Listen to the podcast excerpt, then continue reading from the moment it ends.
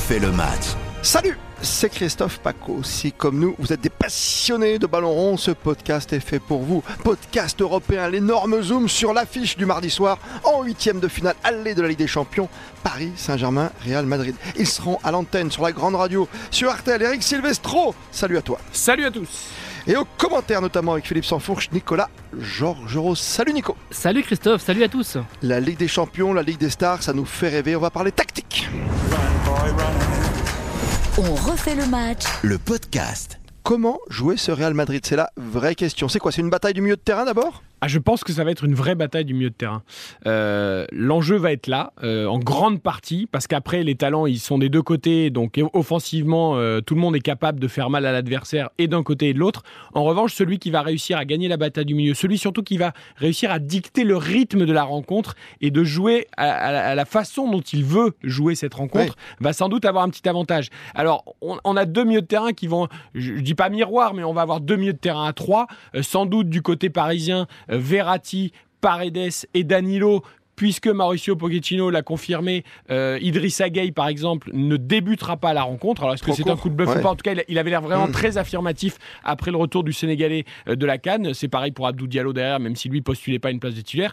Et puis en face, on aura évidemment le trio que tout le monde connaît euh, au Real. Ils sont tous les trois disponibles. Casemiro en sentinelle, avec Modric et Kroos euh, à, côté de lui. Donc là, il n'y aura pas de surprise côté Real. des habitués. Le coup de Gueye, peut-être un petit coup de bluff, un coup de poker, parce que quand tu as gagné, Nico, une, une d'Afrique des Nations, peut-être que tu es même fatigué, tu es en forme quoi dans la tête, non? Bah, Tu as le rythme, c'est sûr, mais il faut pas oublier aussi qu'ils ont, euh, ils ont gagné cette canne, euh, cette Coupe d'Afrique des mmh. Nations, qu'il y a eu aussi euh, beaucoup d'émotions, beaucoup de, ils sont passés par beaucoup d'états ces, ces, derniers jours, ils ont mis un petit peu de temps à, rentrer et surtout, ils sont pas là depuis quasiment un mois et ils ont eu une séance, on va dire une séance et demie avec le groupe depuis, depuis leur retour. Après, ce que l'on voit et ce que l'on a vu d'ailleurs de la part du Paris Saint-Germain sur deux rencontres face à, à ses adversaires, Lille et, Rennes, c'est quelque chose qu'on risque de voir face au Real, c'est-à-dire aller très haut. On sait que le Real Madrid n'aime pas être pressé, être agressé euh, quand son adversaire euh, joue haut. Quand on a, quand euh, Bilbao par exemple a emporté un 0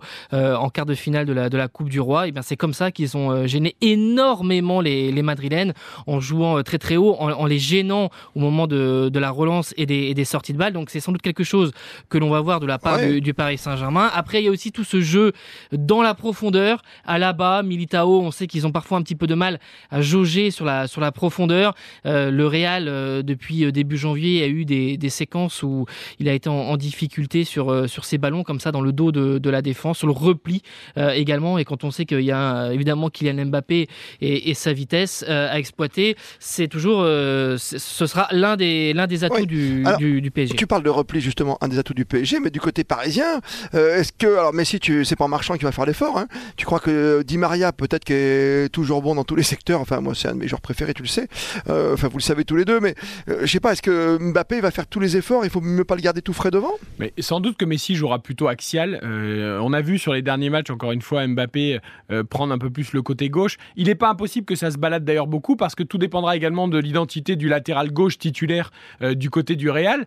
parce que Ferland Mendy et dans le groupe, mais on sait qu'il revient aussi et qu'il est légèrement incertain, même si on devrait sans doute le voir sur la pelouse. Parce que euh, on l'a vu ce week-end, euh, Nicolas parlait tout à l'heure de, Bilbao qui avait agressé le Real. On l'a vu encore en championnat le week-end dernier avec hein. Villarreal, euh, qui sur la première période a aussi fait très mal au Real en pressant. Et on a vu surtout un Marcelo, ancienne gloire du Real Madrid, qui aujourd'hui ne joue quasiment plus. Et là, il était titulaire parce qu'il y avait pénurie de latéral gauche. Il est quand même extrêmement à la peine physiquement. je pense qu'il a quelques kilos en trop. Donc, faut presser. Ouais, t'as raison. Et non, mais du coup, si, moi je dis que si, si, c'est Marcelo qui joue et si c'est Mbappé qui se balade à droite, le pauvre Marcelo, il risque de pas le voir souvent. C'est pour ça qu'on verra sans doute Ferland Mendy. Mais j'en reviens aux trois du milieu. Je parlais de rythme tout à l'heure.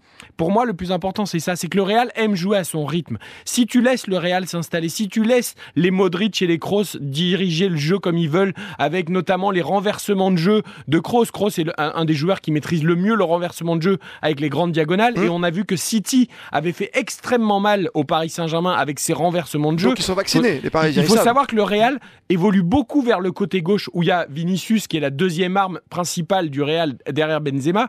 Et donc on, aspire beaucoup l'adversaire côté gauche vers Vinicius avec Ferland Mendy qui rentre dans l'axe. Et donc en fait on, attire l'équipe adverse sur ce côté gauche.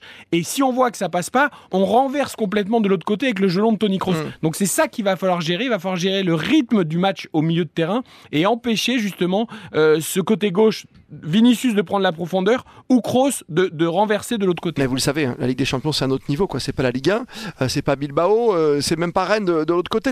Tu vas avoir 90 minutes à tenir, même si tu as 5 remplacements et, ces phases, euh, voilà, ces séquences différentes. Non mais le, rythme et l'intensité, Christophe, évidemment seront seront élevés. D'abord parce que le, Paris Saint-Germain a cette pression mm.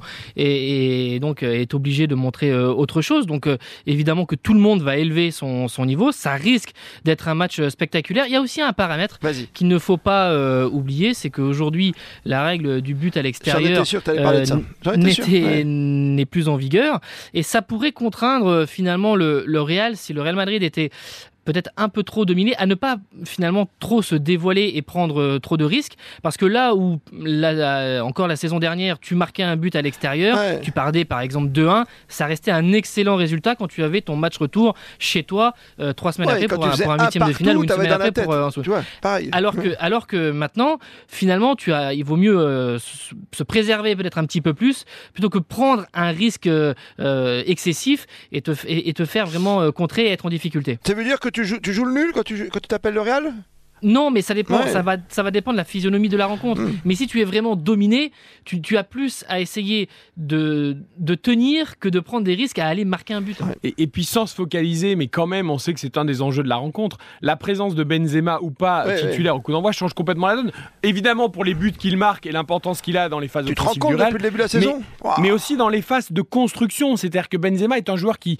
qui décroche beaucoup, qui vient vers le milieu de terrain, qui vient s'associer à ce trio Casemiro Croch Modric, qui par son jeu dos au but, par sa conservation de balle, par son tempo, par le fait qu'il joue avec les deux pieds, offre énormément de solutions et de garanties dans la construction du jeu, avant même de parler de finition. Et donc si Benzema est là ou pas, le jeu du Real est forcément complètement différent. Ah, la, clé, la clé, elle est offensive tu pour, mets, le, tu mets Real devant, Madrid. Tu mets Bale devant en 9,5, 9, 9,5 Oui, mais Bale, alors Bale, il, aura, il représentera éventuellement, et encore, euh, Bale, euh, il ne faut pas oublier qu'il n'avait pas joué depuis 6 mois et demi. Là, il a été titulaire contre Villarreal. Et il a d'ailleurs fait plutôt un bon match, mais Bale, c'est une menace offensive euh, parce qu'il a un talent dingue et qu'il est capable de mettre des buts. Mais c'est pas Bale qui va venir décrocher dos au pour participer à la construction du jeu euh, avec les trois milieux. Ça, ne jouera pas de la même manière. La clé, elle est offensive pour le, Real Madrid qui n'a inscrit qu'un seul but sur les trois derniers matchs. Il y a beaucoup d'inquiétudes, notamment chez les supporters moyens sur ce paramètre-là. Benzema, c'est 24 buts, 9 passes décisives en 28 matchs,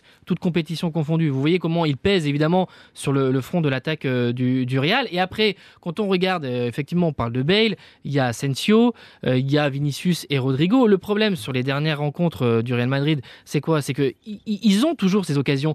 Ils se procurent énormément d'occasions. Mais là où pour Benzema, pour inscrire un but, il lui faut deux occasions, deux situations, deux tirs ou trois tirs, et eh ben pour Bale et pour Asensio, qu'est-ce qu'on a vu contre Villarreal, contre Grenade, etc. Et ben, il en faut 5, 6, 7 voix et, des fois même, et finalement ça ne fait aucun but. Et, soyons honnêtes, le rapport de force est inversé ces dernières années. Quand tu vois les solutions offensives du Real Madrid, même si elles sont intéressantes, ça n'a rien à voir avec les solutions offensives du Paris Saint-Germain. L'absence de Benzema les met dans un, un énorme problème. Euh, là, à Paris, Neymar, il joue, il joue pas. C'est évidemment un problème parce que c'est mieux s'il est là, mais on n'en fait pas une montagne parce que tu as Messi, parce que tu as Di Maria, parce que tu as Mbappé. C'est pas euh, Asensio, Bale ou Mariano Diaz ou Isco, euh, même si sont de bons joueurs, il y a quand même beaucoup moins de solutions. Après, il faut pas oublier que c'est un match aller-retour.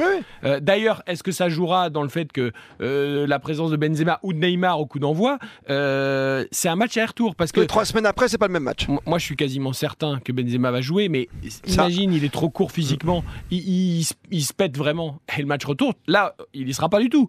donc, est-ce que le Real C'est la même équation pour pour Neymar. Si le, oui, mais scénario est favorable, Neymar, c'est pas Neymar, tu peux le remplacer, tu vois Oui, oui, mais d'accord d'accord, mais oui, non, mais moi je, là je, reste uniquement euh, euh, centré sur le joueur. Hmm. Si, la physionomie euh, est, plutôt favorable au Paris Saint-Germain parce qu'ils mènent 2-0 et qu'ils ont une totale maîtrise, bah, tu peux presque même ne pas le faire entrer en jeu. C'est vrai. Et, et, et, au moins tu es sûr que dans trois semaines, sauf Pépin d'ici là, mais dans trois semaines, tu as, tu as un garçon à 100%. Moi je n'exclus pas hein, le pari fou. Je, sais que je suis un des seuls à imaginer que c'est possible, mais je n'exclus pas euh, ce pari fou de, de voir. Ça, ça, paraît complètement dingue et ça serait. Neymar d'entrée? Bah, Pourquoi pas Moi, je, bah, ça pose, je, pose, pas. Ça pose des problèmes. Enfin, ça pose d'abord des, ça pose des questions. En ce sens, il a plus joué depuis le 28 novembre à, Saint-Etienne. Ça fait deux mois et demi. Il a même pas joué quelques minutes euh, contre Rennes. Et ensuite, s'il est titulaire et que, et que la physionomie de la rencontre ne correspond pas à ce que tu veux, qu'est-ce que tu fais à la pause? Tu le sors, tu changes et tu as, quoi comme euh, ressource? C'est Évidemment, ça paraît plus logique de démarrer. Bah, c'est très compliqué à diriger. C'est très compliqué à diriger et manager. C'est un joli pari. Ouais, ça, ça, ça peut être un ça peut être juste. Euh, on parlait tout à l'heure de l'importance de la tactique et du combat du milieu. Je pense que la présence de Danilo en milieu droit euh, ne serait pas anodine, puisque j'évoquais mmh. tout à l'heure la, faculté du Real a beaucoup évolué à gauche euh, du côté de, Mendy et de Vinicius, et, Danilo est quand même un, milieu puissant, récupérateur à la base, défensif, qui travaille, qui va. Donc je pense que côté droit, euh, donc du coup côté gauche de l'attaque du Real, sa présence là au milieu de terrain euh, n'est pas anecdotique. C'est un garçon qui, justement pourra contrarier cette circulation et ce, schéma du Real à gauche. Le positionnement de, de Verratti va être euh, essentiel puisque Verratti a jusqu'ici joué trois matchs de, Ligue des Champions sur les six de la, phase de groupe. À chaque fois, il a été aligné en, sentinelle par Mauricio Pochettino. en revanche, là, on risque d'avoir Verratti, Paredes avec donc Danilo au milieu de terrain est-ce que Paredes prendra la sentinelle hum. et Verratti sera un cran au-dessus pour participer encore un petit peu plus à l'animation et d'ailleurs, on l'a vu sur les derniers matchs à être décisif un petit peu dans les 30 euh, derniers mètres euh, et même tout simplement inscrire euh, des buts. ça, c'est aussi une, une des équations à, résoudre pour Mauricio Pochettino. Et puis on évoquait le match aller-retour. faut pas oublier, parce que nous on se focalise beaucoup, ce qui est normal en France, sur le duel Navas-Donnarumma qui va jouer dans le but du Paris Saint-Germain, avec les qualités que l'on connaît de l'un et de l'autre. faut pas oublier qu'en face, il y a Thibaut Courtois. Et Thibaut Courtois, c'est peut-être aujourd'hui l'un des meilleurs, si ce n'est le meilleur gardien du monde. Il a vraiment trouvé un, niveau de régularité qui est impressionnant. Et le Real peut aussi se dire, c'est un match aller, c'est un match à l'extérieur, même si le but euh, à l'extérieur ne compte plus double, on a quand même aussi un très bon gardien. Donc comme disait Nicolas, euh, on va peut-être essayer de gérer un minimum ce match aller. On sait qu'on a un gardien solide euh, qui peut nous, nous, sauver la baraque à, de nombreuses reprises. Donc voilà, le Real peut aussi s'appuyer sur cette force. Il y a beaucoup d'interrogations du côté du Real, mais sans doute pas celle du gardien, qui est vraiment très bon en ce la, moment. La, confiance du Real, euh, juste avant la, trêve hivernale, quand ils ont fait une, une série d'invincibilité pendant plus de deux mois, elle vient d'où? Elle vient parce que offensivement, ils étaient rayonnants, et notamment grâce à Benzema, et parce que Courtois était vraiment euh, bah, impeccable. C'était un, mur dans, le but. Depuis début janvier, c'est un petit peu moins ça collectivement de la part du, Real Madrid. Alors il y a aussi des explications. Ils ont joué 10 matchs depuis euh, la fin de la trêve hivernale. Le PSG en a joué 7. Donc le, Real en a joué 3 de plus, mais sur ces 10 matchs, ils en ont joué 5 de coupe. Alors vous savez, ils ont été jouer la, Super Coupe d'Espagne euh, au, Moyen-Orient, ils ont joué euh, là aussi la, Coupe du Roi, et donc aussi Ancelotti a un petit peu euh, mélangé, panaché son, son 11, et, donc il y a eu un petit peu moins de constance et de, et de continuité. D'accord. Mais néanmoins, néanmoins c'est quand même un Real, il faut le dire, qui est moins rayonnant depuis début janvier que ce qu'on a vu avant. Mais il faut que Benzema soit là, Nicolas, parce que je veux pas. Ah, l'année dernière, faut pas oublier que. Non, mais l'année dernière, euh, on nous en parle encore maintenant. Lewandowski était pas là pour la confrontation contre le Bayern. ah oui, alors oui, mais le Bayern sans Lewandowski. Moi, je veux pas qu'on dise ah bah oui, mais le Real sans Benzema. Donc Benzema va jouer et comme ça, on aura toutes les forces vives et le, vainqueur sera celui qui mérite vraiment de, de gagner. On refait le match. Le podcast. Eric Silvestro, Nicolas Georgerot. Deux questions rapides palmarès des entraîneurs. Ancelotti face à Pochettino. Il n'y a pas photo, on est d'accord? Ah bah oui, d'accord, effectivement, on est... Oui. ah d'accord, non mais est-ce que ça joue? Tout comme ma deuxième question, l'ambiance au parc, parce qu'on aura un parc plein craqué. Ah bah oui, sur l'ambiance, c'est évident parce que euh, d'abord, euh, euh, évidemment, vous avez vu contre Rennes, il y a eu un petit mouvement d'humeur de la part de, de, pas mal d'ultra. Mouvement d'ailleurs qui n'a pas été totalement approuvé et partagé par, par tout le monde.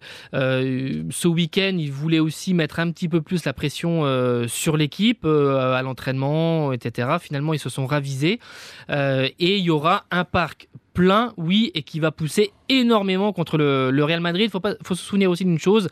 Euh, en 2018, quand il y a eu ce, déjà ce huitième de finale contre le, Real, c'est l'un des matchs les plus décevants. Euh, je, fais, je mets de côté les, deux rencontres contre le Barça et contre ah Manchester United, avec les scénarios évidemment euh, très particuliers. Mais euh, là où on attendait vraiment le Paris Saint-Germain et qui n'a absolument pas été au rendez-vous, c'est ce huitième de finale retour où vraiment ils avaient promis de mettre le feu, promis d'être au rendez-vous dans, la motivation, l'implication, etc. finalement, on n'avait rien vu. Donc c'est un des matchs les plus euh, décevants et l'ambiance déjà avait été incroyable. Et oui, l'ambiance sur ce huitième de finale à la sera euh, incroyable. Et sur le palmarès, Christophe, pour le palmarès, ça se construit. Mauricio Pochettino n'a pas été viré durant la trêve hivernale pour partir gagner avec des champions avec un autre club. Thomas Tuchel n'avait jamais gagné avec des champions avant de la gagner avec Chelsea.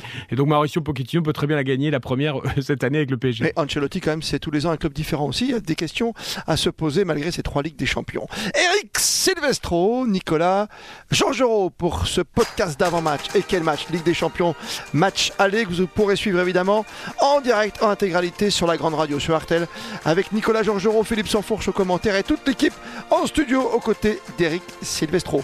Bon match, bonne Ligue des Champions, on fait le match